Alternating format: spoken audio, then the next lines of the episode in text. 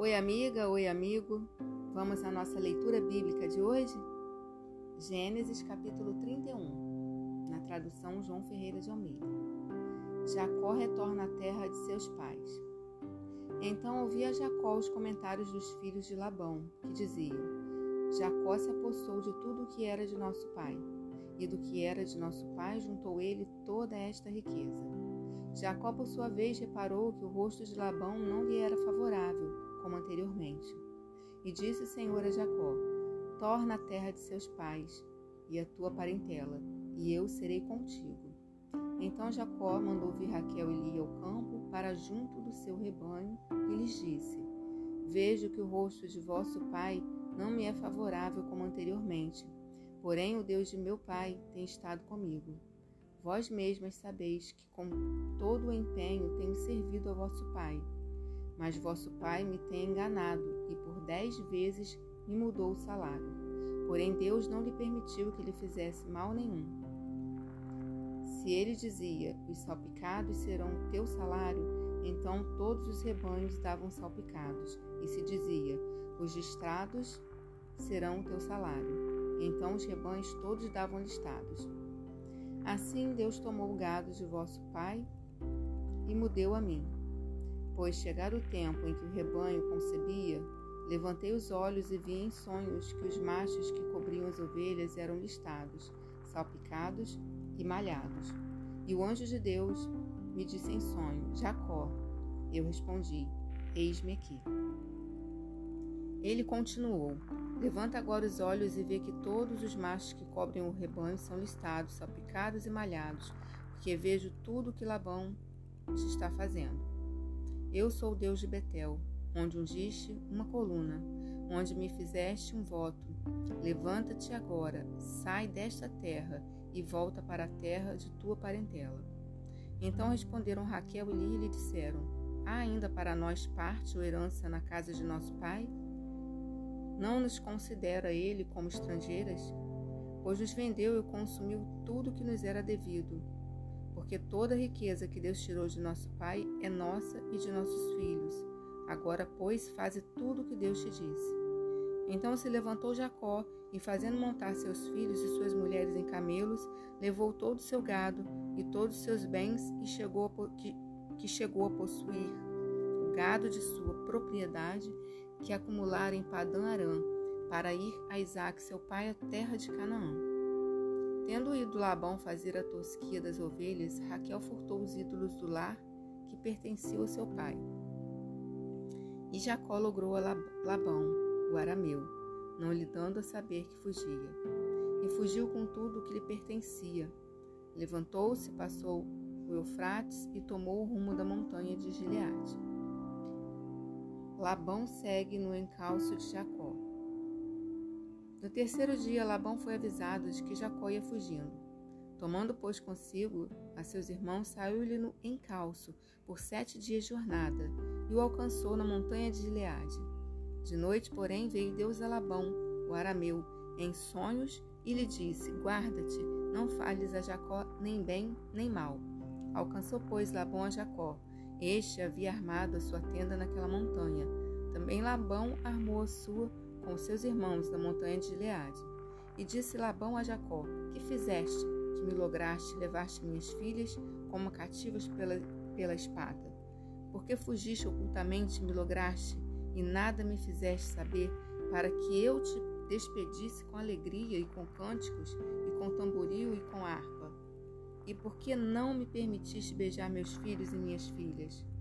Nisso procedeste intensamente, insensatamente, Há poder em minhas mãos para vos fazer mal, mas o Deus de vosso Pai me falou ontem à noite disse: Guarda-te, não fales a Jacó nem bem nem mal.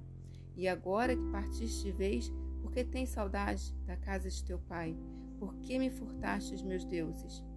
Respondeu-lhe Jacó: Porque tive medo, pois calculei, não suceda que me, to que, que me tome a força suas filhas.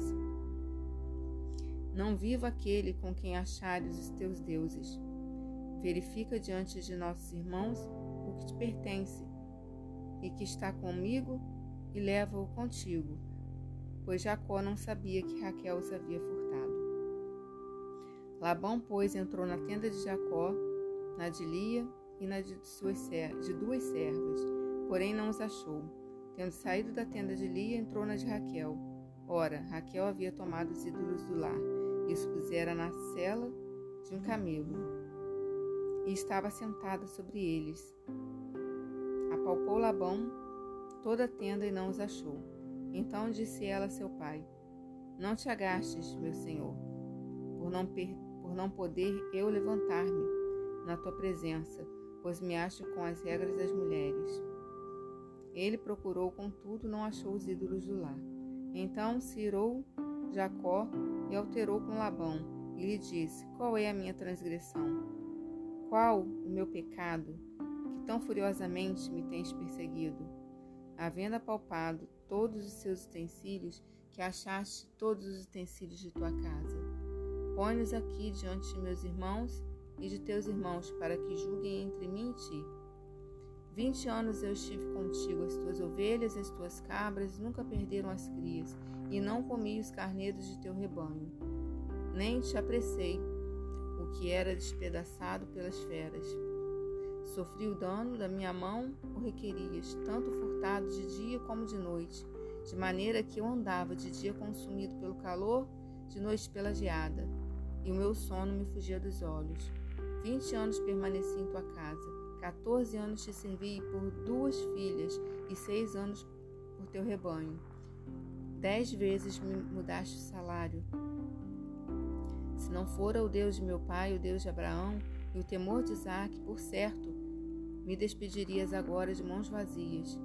Deus me atendeu ao sofrimento e ao trabalho das minhas mãos e te repreendeu ontem à noite.